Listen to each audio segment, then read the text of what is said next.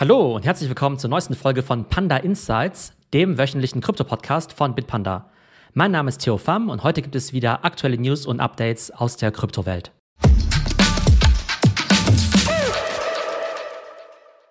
Wir starten wie immer mit unserem Marktupdate und da schauen wir uns ja zuerst immer die Top 5 Coins an. Da hat sich an der Reihenfolge nicht viel geändert und auch prozentual hat sich da nicht viel getan. Bitcoin und Ethereum natürlich ganz weit oben und Bitcoin ist 1,5% im Plus und Ethereum 1,8% im Plus. Als nächstes schauen wir uns die Top-Aufsteiger der Woche an und da haben wir einmal Uniswap und auch Polygon. Uniswap mit plus 9% und Polygon mit plus 6,5%. Und wer sind die Absteiger der Woche? Da haben wir einmal den BNB Coin, also den Coin von Binance. Der ist mit 6,4% im Minus. Dann haben wir Chainlink mit minus 4% und auch Algorand mit minus 3,5%. Ein Indikator, der auch immer spannend ist, ist ja die sogenannte Bitcoin oder Ethereum Dominance. Und die besagt ja einfach, wie ist die Market Cap von Bitcoin oder Ethereum im Vergleich zur gesamten Market Cap aller Kryptowährungen. Und das ist natürlich in den letzten Wochen und Monaten immer relativ konstant geblieben. Aber aktuell haben wir eben bei Bitcoin ein Verhältnis von 38 Prozent. Das bedeutet also, alle Bitcoins dieser Welt machen 38 Prozent der gesamten Krypto-Market Cap aus. Und diese Zahl bei Ethereum liegt bei 18 Prozent. Also Bitcoin Dominance 38 Prozent und Ethereum Dominance 18 Prozent. Als nächstes schauen wir uns den Fear und Greed Index an. Und zwar ist der diese Woche bei 25 und das Sentiment ist eben Extreme Fear. Ich glaube, letzte Woche war es noch ein bisschen positiver. Da war es bei 29 und noch nicht Extreme 4, sondern nur 4, glaube ich. Aber das sind wir im Bärenmarkt ja auch schon leider gewohnt. Von daher also auch nichts allzu schockierendes.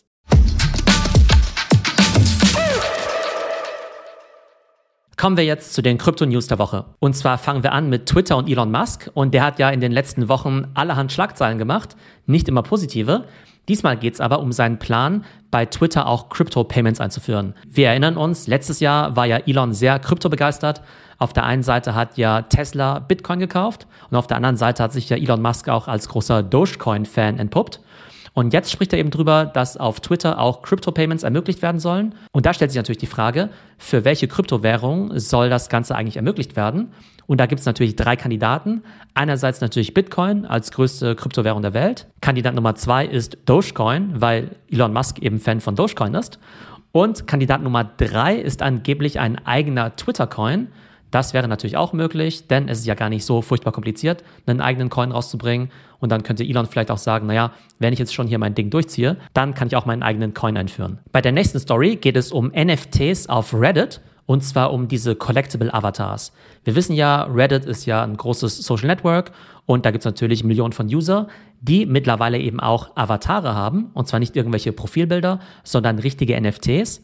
Das Spannende ist dabei aber, dass Reddit das Ganze gar nicht NFT nennt, sondern eben Collectible oder Collectible Avatar. Und das ist eben auch Teil der Strategie, dieses ganze Krypto-Onboarding für die Masse ein bisschen einfacher zu machen. Das heißt, nicht zu viele komplizierte Begriffe wie eben NFT oder Wallet oder ähnliches. Das bedeutet eben, Reddit-Users können dort Digital Collectibles kaufen oder Digital Avatars.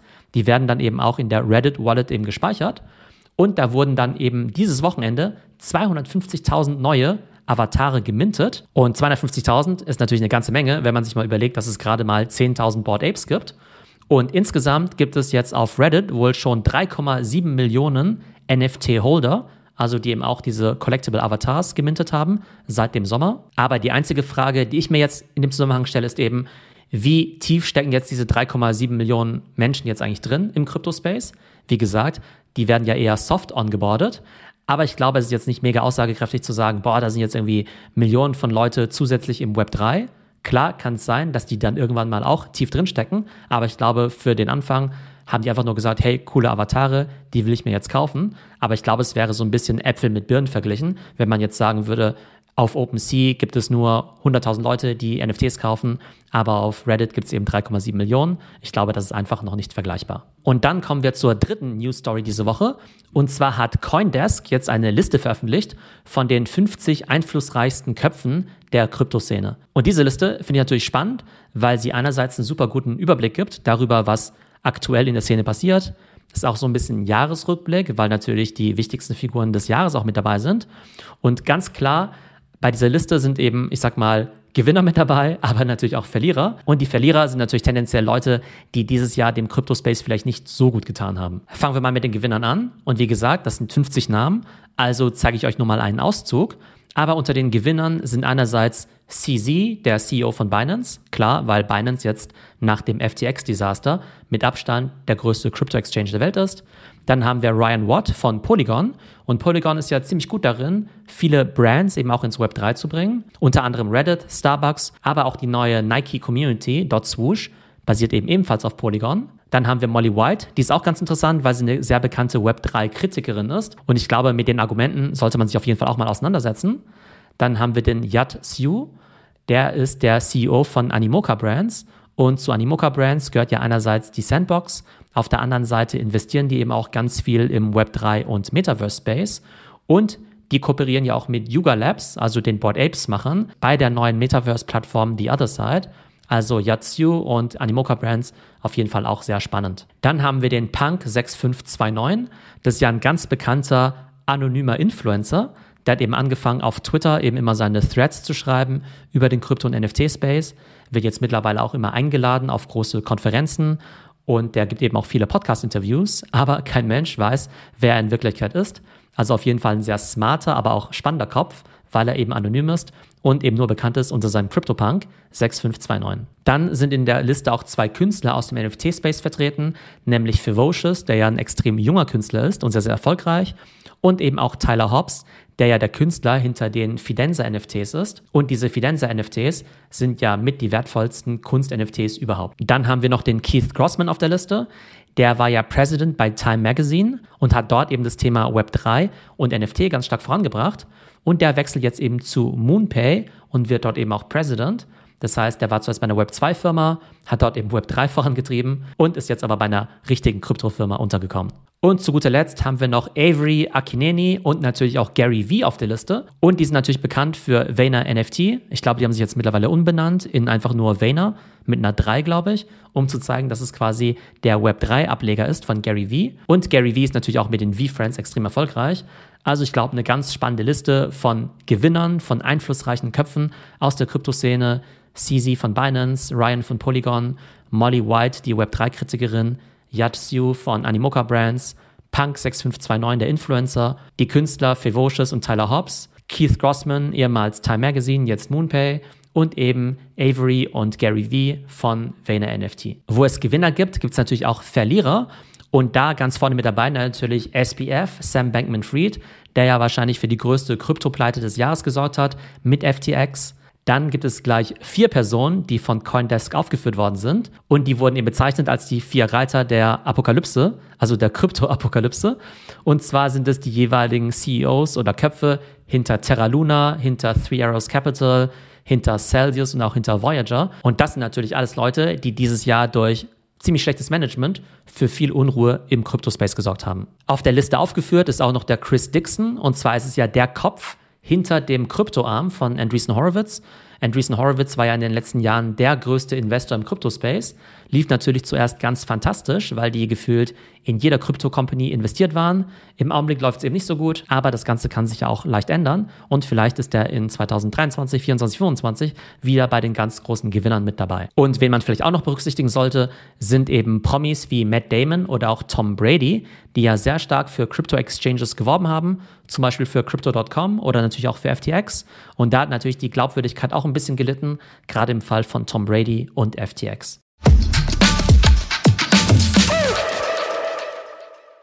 So, das waren die Krypto-News und jetzt kommen wir zu unserer dritten Rubrik, nämlich Education. Und zwar geht es heute um den Bärenmarkt. Wir wissen alle, wir sind im Bärenmarkt. Es macht keinen Spaß, aber jetzt muss man ja das Beste draus machen. Und die Frage für heute ist eben, wie übersteht man eigentlich den Bärenmarkt? Fangen wir erstmal mit der Definition an. Was ist eigentlich ein Bärenmarkt? Und zwar definieren viele Leute einen Bärenmarkt als eine längere Schwächephase am Markt mit mindestens 20% Kursverlusten. Die 20%, die haben wir definitiv. Und die Schwächephase, die hält jetzt ja auch schon einige Monate an. Also alle Kriterien erfüllt für einen Bärenmarkt. Die Frage ist natürlich, was sind die aktuellen Gründe für den Bärenmarkt? Klar, ist den meisten von euch natürlich bekannt. Aber einerseits haben wir die starke Inflation. Darauf muss dann eben die Zentralbank reagieren mit höheren Zinsen. Gleichzeitig haben wir eben auch eine Rezession und natürlich haben wir auch den Krieg. Und diese Faktoren führen natürlich tendenziell dazu, dass Leute in sichere Assets reingehen. Was wir in den letzten Jahren, gerade bei Krypto, natürlich auch immer beobachtet haben, ist, dass das Ganze sehr zyklisch ist.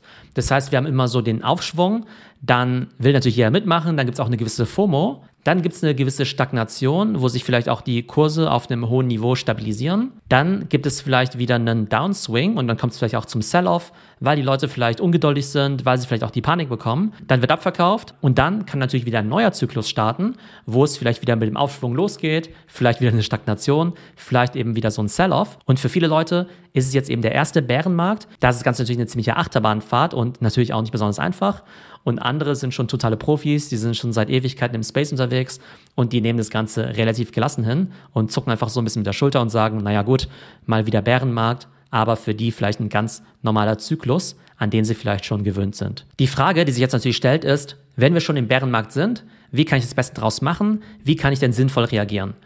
Also es gibt natürlich eine Möglichkeit zu sagen, ich mache erstmal gar nichts und begebe mich eben wieder Bär in den Winterschlaf.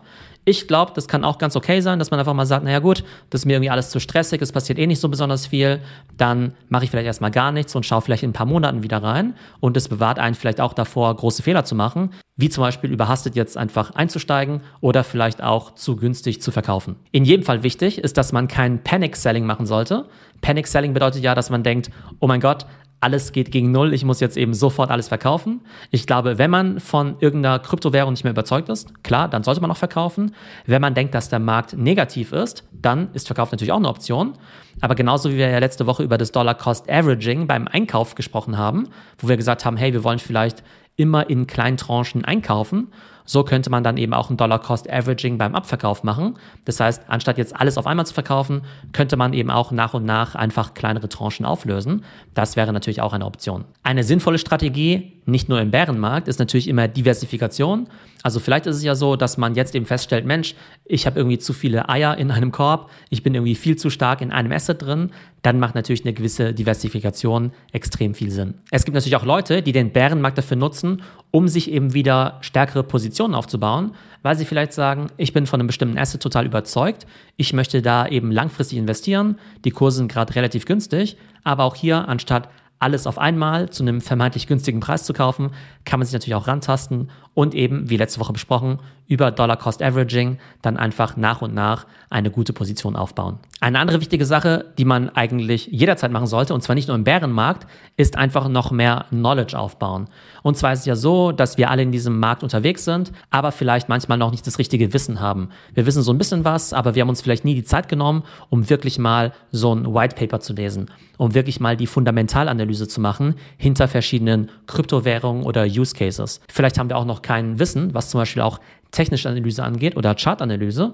Und das sind eben alles Sachen, die wir gerade im Bärenmarkt super gut lernen können.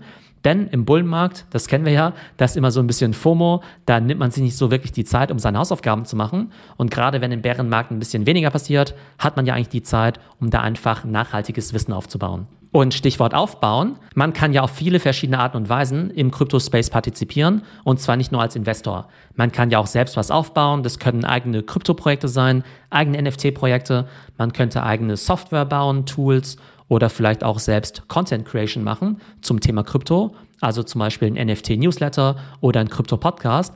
Das sind ja eben auch alles sinnvolle Sachen, wo man sagen kann, hey, ich interessiere mich für den Space, ich möchte da aber auch aktiv was machen, ich möchte vielleicht selbst eine Community aufbauen. Und auch das sind Sachen, die man jetzt eben im Bärenmarkt machen kann. Und wenn dann der Bullenmarkt wieder zurückkommt, dann zahlt sich sowas natürlich wieder extrem aus. Also Fazit, ja, wir sind im Bärenmarkt. Es macht keinen Spaß, aber es gibt eine ganze Menge Sachen, die wir im Bärenmarkt machen können, um eben schlauer zu werden, um uns eben mehr Skills anzueignen, damit wir dann im nächsten Bullenmarkt wieder deutlich besser aufgestellt sind. So, das war unsere heutige Folge von Panda Insights, dem Krypto-Podcast von Bitpanda. Ich hoffe, ihr findet das Ganze informativ und auch edukativ und ich freue mich schon auf die nächste Woche. Bis dann. Und ganz wichtig noch unser Disclaimer. Die vergangenen Wertentwicklungen geben keinen Hinweis auf zukünftige Ergebnisse und die Inhalte des Podcasts stellen weder eine Anlageberatung noch ein Angebot oder eine Aufforderung zum Kauf von digitalen Assets dar. Investieren birgt Risiken. Vor dem Abschluss einer Transaktion sollten stets eigene Recherchen durchgeführt werden. Bitpanda Stocks ermöglicht das Investieren in Teilaktien.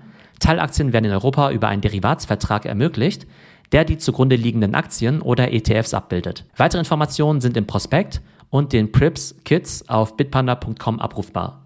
Für weitere Informationen zu den Bitpanda Kryptoindizes sowie einer detaillierten Beschreibung des Produkts, dem Emittenten und den Risiken kannst du den Prospekt auf bitpanda.com runterladen, lesen und analysieren. Nicht alle Produkte sind in allen Ländern verfügbar.